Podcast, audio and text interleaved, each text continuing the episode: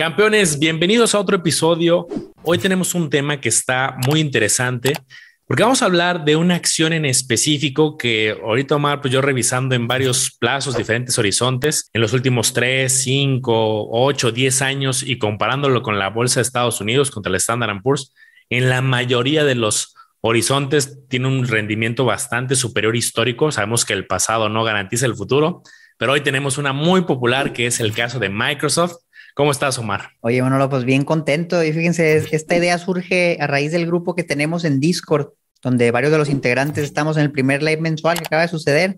Nos dijeron, oye, está padre la acción de Microsoft, nos gustaría que las analizaran. Y como nosotros escuchamos mucho a la voz de las personas que están en el grupo, que nos apoyen, decidimos hacerlo inmediatamente, Manolo. Entonces aquí estamos. Bienvenidos a Campeones Financieros. Campeones Financieros. Donde Manolo y Omar hablaremos de finanzas. Este episodio está patrocinado por la comunidad privada de Manolo y Omar en Discord, donde vas a encontrar lives mensuales, noticias, reportes de acciones y ETFs, calculadoras privadas y el total acceso para que puedas preguntar lo que gustes a Manolo y Omar. Te invitamos a que te unas. Dejamos los enlaces en la descripción de este episodio.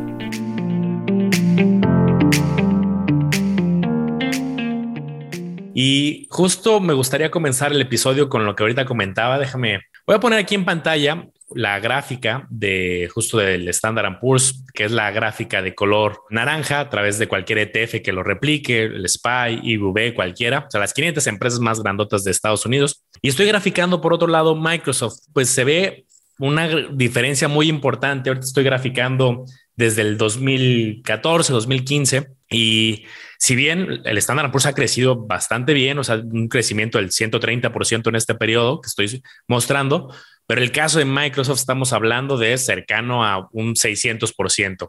Y si yo me voy moviendo en diferentes periodos de la gráfica, pues la verdad es que en muchos escenarios eh, Microsoft tiene un crecimiento bastante interesante, sobre todo en los últimos, yo diría, cinco o seis años, tuvo un crecimiento que se ve notable, se ve distinto y creo que por eso vale mucho la pena este episodio. Sí, fíjate, la verdad es que desde que entró el nuevo CEO, se llama Satya Nadella, cambió la empresa. La empresa lleva muchos años que no le está yendo tan bien Vean, ahí se ve la gráfica muy clara como lo tiene Manolo, pero entró ese cuate y ese cuate parece mago. La verdad es que la empresa la levantó, metió modelos de suscripción. Ya ven que antes pagabas un pago fijo por el Excel, por Windows. Bueno, pues ahora todo eso es suscripción mensual o anual y eso es una fuente de ingresos constante para Microsoft, donde antes era lo vendías y ya ese cliente no te va a generar nada más. Entonces, pues vamos a empezar a hablar de, de los productos que tiene Microsoft. Y ahora les voy a mostrar mi pantalla porque tú escuchas Microsoft y te imaginas Windows, escuchas Microsoft y, tal vez te imaginarás el, Excel, pero déjenme decirles que Microsoft tiene un montón más de productos de esta lista, es una lista muy extensa de todo lo que hay. Entonces tienen desde hardware, Microsoft es propietario de, Xbox, de las consolas de videojuegos, tiene computadoras como la Microsoft Surface, son tablets, computadoras de escritorio, entre algunos otros productos, vienen hasta unos smartphones, teléfonos, bandas inteligentes, lentes inteligentes. La verdad es que Microsoft tiene muchas cosas, tiene algunas cámaras, tiene mucho desarrollo de software en diferentes lenguajes, incluso el, Visual Basic, etcétera, todo eso es de Microsoft. Vienen aquí JavaScript, son cosas a lo mejor muy usadas que ni sabíamos que eran de ellos. Microsoft es propietario de todo eso. Obviamente toda la herramienta de, Office, chulada de equipo, que te da acceso a, Outlook para el correo, a Excel, a PowerPoint, a Microsoft Teams, Microsoft Word, un montón de productos de esta familia de Office muy completa tiene sistemas de suscripción, sistemas que páginas en internet, que LinkedIn también lo compró hace poco, tiene Bing, MSN, Microsoft 365, Skype, que a lo mejor ya no se usa tanto en OneDrive, o sea, Microsoft tiene un montón de cosas, tiene servicios de suscripción de la parte de Microsoft 365, pues a lo mejor te da el Office, te da acceso al Windows, te da acceso a varias cosas, suscripciones en lo que es Xbox para que tú tengas acceso a muchos juegos, los pases de ahí, las tarjetas que venden en el Oxxo de Xbox Live, todo eso es de Microsoft tiene hasta algún antivirus para Windows, el protector, el Microsoft Defender, todo eso es de ellos, y hasta en videojuegos incursiona como productos como con el simulador de vuelo, bueno, Halo le dicen, va a dejarlo muy feo, y, los sistemas obviamente operativos, no todo lo que es Windows, un montón de versiones de Windows que han salido a lo largo de la historia, tienen también para servidores, ya descontinuaron algunos teléfonos que tenían, pero también en su momento los tenían, y estos ya son productos descontinuados, pero vean nada más qué locura, Microsoft no es nada más el, no es Windows, realmente tienen muchas cosas, hasta inversiones en, cosas automotrices. Esa es la idea de, Microsoft, un montón de productos. ¿Cómo ves, Manolo? Sí, está, está interesante. Creo que ese sería uno de los puntos a analizar en qué están creciendo, cómo están creciendo como empresa y también luego hacer el zoom a través de los diferentes segmentos. Y ahorita mencionabas algo que me parece interesante. Déjenme también mostrar la pantalla, porque eh, estaba viendo el dato del crecimiento de, en específico de LinkedIn, que es una red social. Ya hemos tenido otros episodios donde hablamos de redes sociales y pues ya tuvimos el caso muy sonado, ¿no? Del caso de Facebook, de eh, el estancamiento de los usuarios y la caída. Y bueno, ese es otro tema de otro episodio que ya platicamos. Pero en el reporte reciente de Microsoft comentaban que muchas líneas de negocio crecieron en cuanto a porcentaje de ventas y que LinkedIn creció 37% en sus ingresos en este último trimestre que sacaron por el aumento en publicidad. Esta es una red social para, digo, por si alguien no la conoce, que es una red social muy diferente a, a las tradicionales. Y creo que, a ver, las redes sociales tienen nuestra información, ¿no? Tienen información de hábitos, de fotografías, de video, dependiendo cada, cada red. Pero esta red tiene información profesional. Oye, ¿a qué te dedicas? ¿Cuál es tu experiencia? ¿Qué nivel de cargo tienes? O sea, tiene mucha inteligencia. O sea, al final, ¿qué certificaciones has hecho? ¿Tus puestos? ¿En qué empresas has trabajado? Y creo que eso al final, pues, pueden hacer publicidad, que pues eso en las redes, demasiado detallado, Mario. Yo creo que aquí ellos podrían perfectamente, ah, este cuate es financiero, le gustan andarse metiendo a certificaciones, acaba de terminar una certificación, ahorita no trae. Entonces yo creo que aquí la publicidad es muy diferente, no es tan masiva a lo mejor como un Instagram, alguna otra, pero creo que de aquí podrían este, hacer algo interesante y están creciendo y es parte de Microsoft, ¿no? Oye, pues se ve muy bien. Realmente, incluso yo en su momento usaba mucho LinkedIn cuando estaba en el medio laboral y quería buscar un empleo. Ahí tenía mi perfil muy actualizado y de ahí mandaba solicitudes. Buena plataforma, la verdad. Buen movimiento, diría yo, por parte de Microsoft. Déjenme, les muestro algo de números. Y es bien importante lo que mencionaba Manolo. Tienen tantas cosas que hay que enfocarnos en qué sectores son los que están creciendo, cuáles son los principales, porque habrá algunos que a lo mejor no tienen tanta relevancia. Entonces, esta es la información del reporte anual más reciente, que si bien se publicó en julio de 2021 y excluye los últimos dos trimestres, es información buena que podemos usar para ver más o menos las unidades de negocio en qué se dividen, cuánto representa en ventas cada una, tener una idea de, hacia dónde debemos investigar. Entonces, ellos tienen tres unidades de negocios, una unidad que se llama productividad y procesos de negocios, la unidad de la nube, Intelligent Cloud, y la unidad de personal computing, todo lo relacionado a las computadoras, esos son los tres segmentos. Si vamos aquí un poquito más abajo, viene un poquito más de detalle sobre qué conforma cada una. Lo que es la unidad de productividad y procesos de negocios, cuenta como productos como Office 365, por aquí también se menciona a LinkedIn, productos de consumo de Microsoft 365, es la unidad de, negocios y productividad. Luego tenemos otras como la nube, todos los servicios en la nube, y aquí tenemos todo lo que es Azure, tenemos SQL, todos los lenguajes de programaciones, me imagino aquí viene también la nube que tiene, ¿cómo se llama? OneDrive, se llama OneDrive. Me confundo siempre Google Drive, OneDrive, todos los que hay, pero es OneDrive el, de Microsoft eh, y todos los sistemas en la nube. Y por último, la parte de las computadoras, el sistema operativo, por ejemplo, de Windows, lo que venden de videojuegos de Xbox, todo eso lo vienen poniendo en la parte de personal computing. Entonces, si nos regresamos acá arriba y vemos ahora sí en, en ese reporte del 2021, que su año fiscal acabó en julio de 2021, que representa mucho. La verdad es que está muy bien diversificado, Manolo. Casi las tres unidades representan un porcentaje similar en ventas. Aquí estamos hablando en millones, 53 mil millones productividad, 60 mil millones la nube y 54 mil millones personal computing. Yo diría un negocio muy bien diversificado, casi es un tercio en cada una. Y lo que podemos ver aquí son los crecimientos que han tenido esas unidades respecto al año fiscal 2020. La que más está creciendo es la parte de la nube y hace mucho sentido. Todo se va migrando a, la nube, los procesos van haciendo digitales entonces, hace sentido que es una unidad que está creciendo bastante, con 24% de crecimiento respecto al 2020. Las otras dos unidades, pues, no se quedan nada cortas, con un 16 y un 12%, dando total un crecimiento 2020 contra 2021, o más bien 2021 contra 2020, de 18% ya en total en las ventas. Negocio que fíjate, tan grande que es Microsoft. Vamos a ver, por ejemplo, la capitalización bursátil de Microsoft, ¿de cuánto es?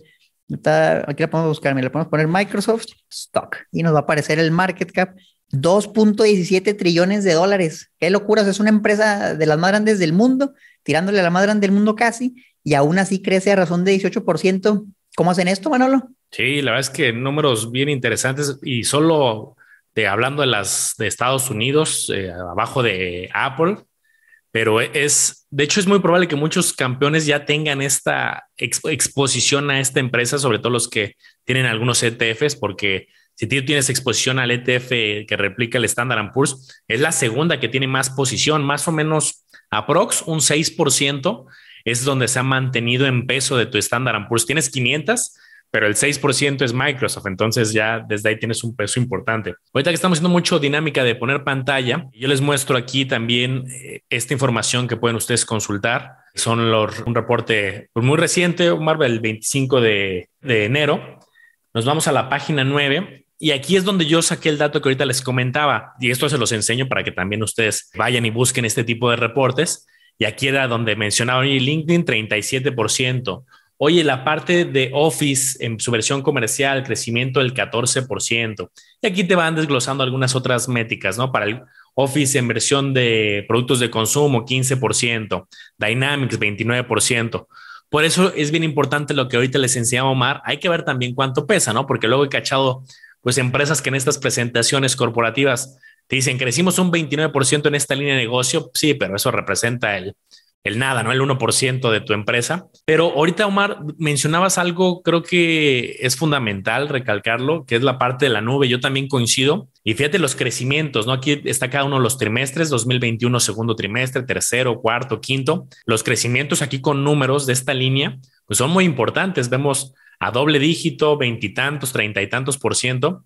Aquí lo vemos con una representación gráfica con estos servicios. Tienen varios servicios en la nube y también de ciberseguridad, pero esta línea creo que es una de las que le están apostando, más las otras, ¿no? La de juegos, la de, bueno, tienen el Xbox, ya mencionamos el Link, o sea, hay una diversificación interesante, pero yo le pondría foco a esta y a sus competidores. O sea, ¿qué otras compañías están haciendo algo interesante en el tema de ciberseguridad, de la nube, de este almacenamiento? Yo te diría que Microsoft es un jugador importante, obviamente.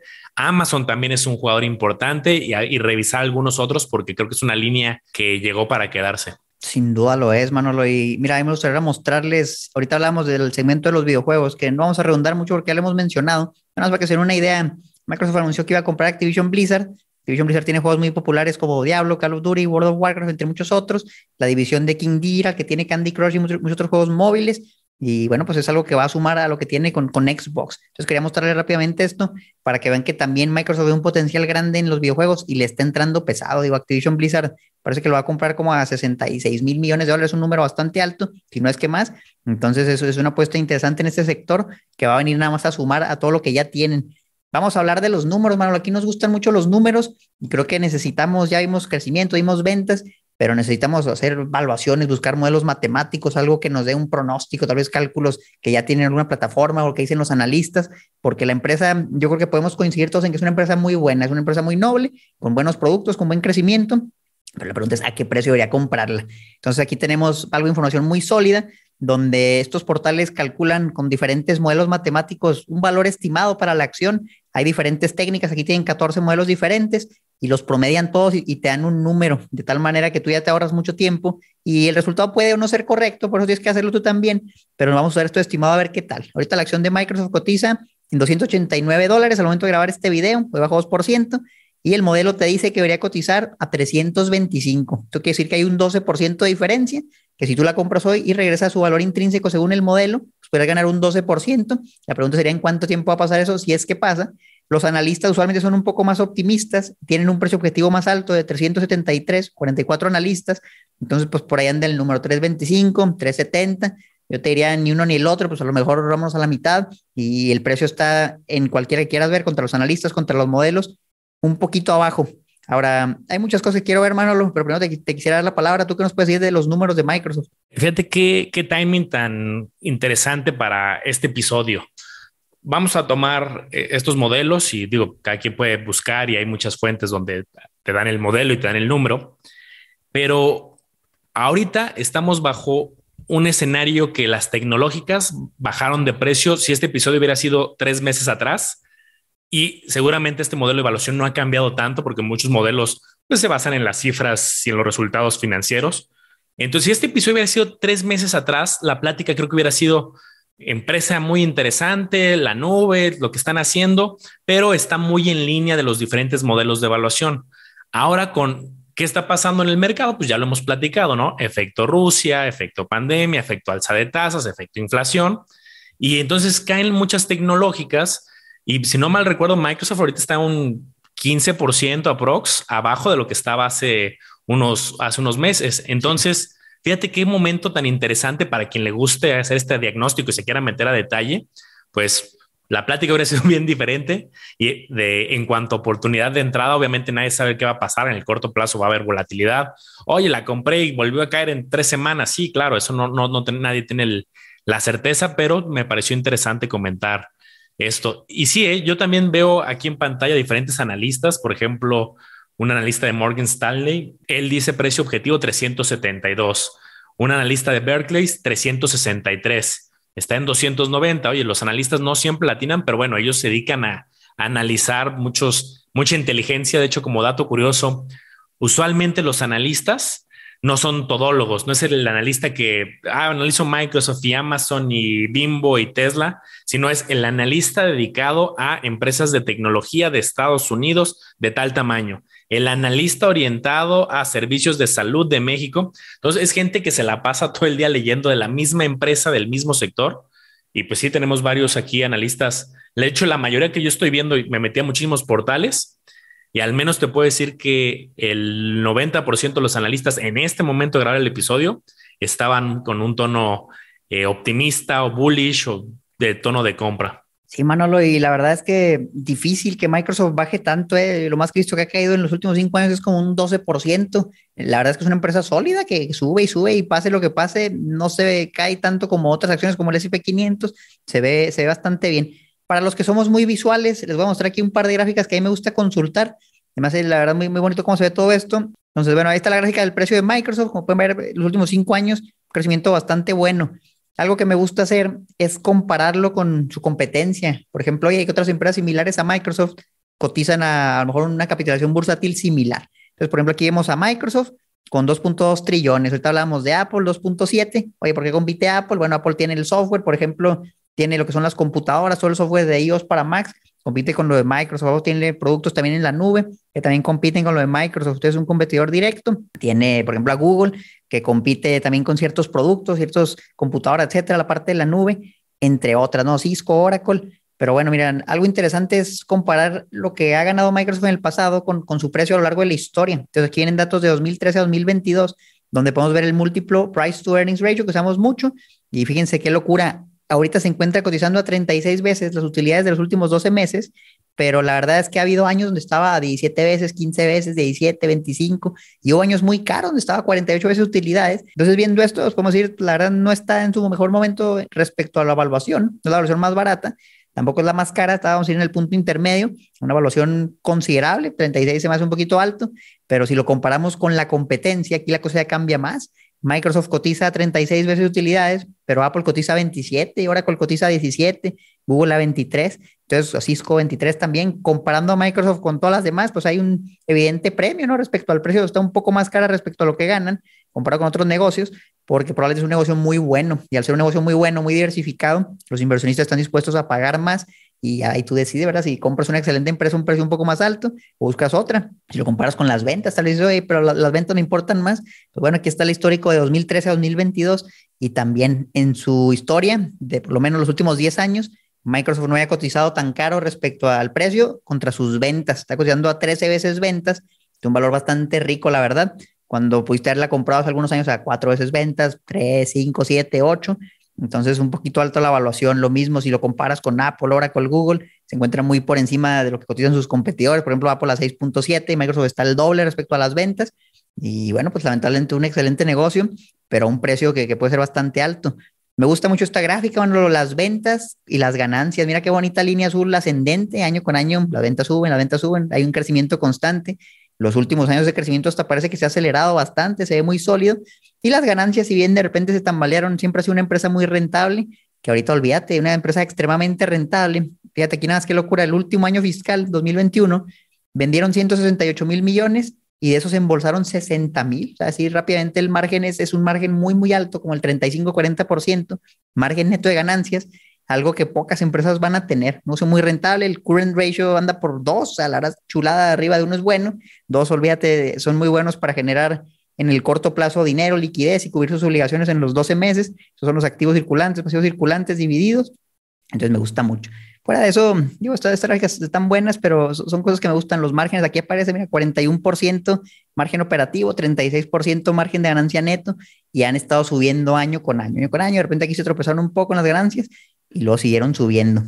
Buenísimo, Mar. Justo por ahí quiero profundizar un poco. La parte, como ahorita bien comentas, de los márgenes es muy interesante. Pues acuérdense que un margen es algo muy sencillo. O sea, las empresas pueden luego apantallarnos porque están vendiendo más. Oye, esta empresa eh, acabo de ver un titular y dicen que pasaron de vender a 80 a 100 y luego de 100 a 200. Sí, pero de eso que vendes más, está siendo más rentable. Me gustó mucho la gráfica que ahorita mostraba Sumar. Y a mí de los márgenes que me gusta mucho ver, o sea, hay muchísimos márgenes, aquí los estamos viendo. Me gusta, por ejemplo, el de las operaciones, el margen neto, estos dos que estamos viendo acá, el margen EBIT, el de las operaciones continuas y el de margen neto. Y algo muy interesante es justo eso que decías, Omar, oye, han ido creciendo, bajando, pues veíamos que en 2018 una ligera caída, pero luego hubo un crecimiento y la mayoría de márgenes está mejorando. ¿Qué quiere decir esto? Vendes más, pero tus costos no se están incrementando tanto. Tiene sentido para una empresa que está más orientada a servicios, a tecnología. No es como una de, no sé, no de manufactura, de, fabricación de aviones, que pues sí vendes más, pero tienes que fabricar más el avión y el acero está subiendo y muchos materiales. Entonces, la verdad es que los márgenes han estado subiendo de manera interesante. Aquí algunos otros indicadores que nos gusta mostrar, el ROE, el ROA, que ya los hemos explicado en otros episodios. Es por la parte de rentabilidad, creo que se ve bastante bien. Estos números, si los comparamos con otras industrias tecnológicas, creo que están incluso superiores, pero diste en el clavo. Buena rentabilidad, pero también tiene su pero, ¿no? Que es a lo mejor el tema de la evaluación. Pero yo insisto, si seguimos de cerca ahorita el mercado y a lo mejor hay una buena oportunidad y sigue habiendo una caída en el sector tecnológico, que yo creo que todavía va a haber volatilidad, yo sí me estaría animando si hubiera una caída fuerte a abrir alguna posición por la parte de que es muy rentable y como dices, el precio está ahí un poquito en la línea, el margen de seguridad a lo mejor no es tan amplio la verdad, maravillosa empresa. A mí también, ¿qué les puedo decir? Me, encanta la empresa. Les voy a mostrar aquí, por último, el, balance general, un resumen muy, muy bueno. Tienen deuda, vamos a ver aquí las fechas, esta es la última, diciembre de 2021, 80 mil millones de dólares en deuda, pero tienen efectivo 125 mil millones. Casi que le va a salir para comprar Activision y todavía le va a quedar casi para pagar toda su deuda. Vean nada más que locura, activos circulantes, 174 mil millones pasivos circulantes 77 son una máquina para generar dinero. O sea, la verdad es que pocos negocios van a lograr algo así y Microsoft sí lo hace. Entonces, de los negocios que, que más me gustan, desafortunadamente el precio no me gusta tanto, pero no creo que sea mala opción, sobre todo ahorita que ya tiene un descuento considerable, más del 10% respecto a su máximo histórico. Pues bueno, mira, si te gusta la empresa y la analizaste, viste todo esto y muchas más cosas y te convence, sobre todo si vas a invertir a plazos largos, yo creo que Microsoft te puede dar resultados muy buenos con un riesgo moderado. La verdad, veo un riesgo moderado, que la empresa va a seguir creciendo y me gusta. Yo me atrevería a decir que en cinco años va a valer más de lo que vale ahorita, pero bueno, pues no, podemos predecir el futuro y el margen, como bien es limitado el margen de seguridad que tenemos, pero ahí está, me gusta la empresa y tal vez en un buen bajo yo también me animo y la compro. ¿Sabes qué, qué estaba viendo en una, eh, ahorita que estaba investigando y leyendo de la empresa, me llamó la atención un comentario que hacían de las adquisiciones que han tenido en la parte de videojuegos y pues, ya mencionaste la parte de Activision Blizzard que se meten a competirle más fuerte todavía a Sony, a Tencent, a otras empresas. Pero vi algo entre líneas que me pareció interesante, que lo comentaba, me parece el CEO, que fue una frase que decía, el metaverso, que ya se ha estado sonando mucho y que creo que todavía le falta eh, algunos años para su implementación, pero decía, el metaverso y el gaming están muy relacionados el primer paso para entrar una empresa al metaverso es también entrarle por la parte de gaming. Dije, ah, oye, qué interesante. Si se quieren meter a este tema, pues gaming tiene, es una de las muchas verticales, ¿no? Que promete los metaversos, aparte de trabajar en colaborativamente, hasta hacer deporte que esté dentro del metaverso pues, a través de forma virtual. Pero yo creo que si te metes al gaming y ya tienes como estas suscripciones, y estás muy metido, yo sí creo que hay una línea delgada entre un gaming y meterte de lleno en el metaverso. Ya cuando le metes realidad virtual y otros compras ahí adentro, dije, oye, por ahí puede ir la intención ya tengo Sony, eh, Xbox 360, perdón, Sony la competencia, tengo Xbox 360, ya tengo Activision Blizzard, me empiezo a meter más y a lo mejor, no lo sé, es un sus pasos hacia el, hacia el metaverso también. Quién sabe, mano, a lo mejor al rato también compran a Sony, así como van. Pues la, la verdad es que Microsoft anda arrasando todo. Me encanta el concepto del metaverso, creo que hicieron un buen movimiento con esto y yo también coincido, o sea, los videojuegos creo que es una, ya hay un metaverso en videojuegos y ya nada más llevarlo al siguiente nivel. Entonces, ahí tiene nuestra opinión de Microsoft. Acuérdate que esto campeón nos lo sugirieron en el grupo. Dijimos, ¿sabes qué? Está en paralelo, vamos a hacer un video. Si te interesa, tú también darnos sugerencias, entrar al grupo. Los enlaces están abajo en la descripción. Ya tenemos ahorita 150 personas, es un grupo pequeño y por eso podemos interactuar con todos ustedes. La verdad está muy, muy bueno. Échenle un ojo, digo, pruébenlo un mes. Si no les gusta, siempre se pueden salir. Y no sé, Manolo, quizás agregar algo más al episodio. Bien, pues vamos a profundizar, vamos a seguir analizando y déjenos también en los comentarios alguna otra empresa. Ya como último tip o último dato, aquí está muy notorio, eh, por ejemplo, su comportamiento en los dividendos. Es una empresa que lleva 18 años creciendo sus dividendos. No es significativo en porcentaje, ¿no? Al amor dices, ah, pues comparado con una fibra, está más interesante la fibra, ¿no? Esta me paga 9, esta me paga 12 es un porcentaje muy chiquito eh, en cuanto a proporción del precio. Pero luego, ¿cómo te das cuenta de, una empresa que, pues, que, tiene como esa seguridad y confianza de crecimiento también en su comportamiento y política de dividendos? Y aquí te digo, Omar, llevan 18 años creciendo, eh, la cantidad es chica, pero este, es interesante también ahí ver, no solamente tiene el crecimiento de la acción, que ya lo hablamos, sino también a través de reparto de flujo constante y con tendencia creciente. Sí, Manolo, aquí estoy viendo, reparten el 24% de sus utilidades. La verdad es que todavía les queda muchísimo para crecer. ¿eh? También puedes decir, oye, ¿y si reparten todo, cómo crecen? No, pues si reparten una parte, entre comillas, pequeña y todavía les queda lana para crecer y vean todo lo que tienen, su balance general. O sea, yo sí creo que estos cuatro ya no saben qué hacer con el dinero y yo creo que es un problema bueno. Entonces, ahí lo tienen, campeones. Síganos como campeones financieros en todos lados. Ya estamos, mira, en Instagram, estamos en Facebook, tenemos un TikTok, tenemos hasta una página de internet, campeonesfinancieros.com, el grupo que les mencionamos ahorita. Vienen cosas muy padres. Sigan a Manolo como le hago a los business, ahí con marcación financiera. Y nada, pues cuídense mucho. ¿Qué más quisieras agregar, Manolo? Vámonos al siguiente episodio. Nos vemos el, el próximo episodio y ahí cerramos. Nos vemos pronto. Bye.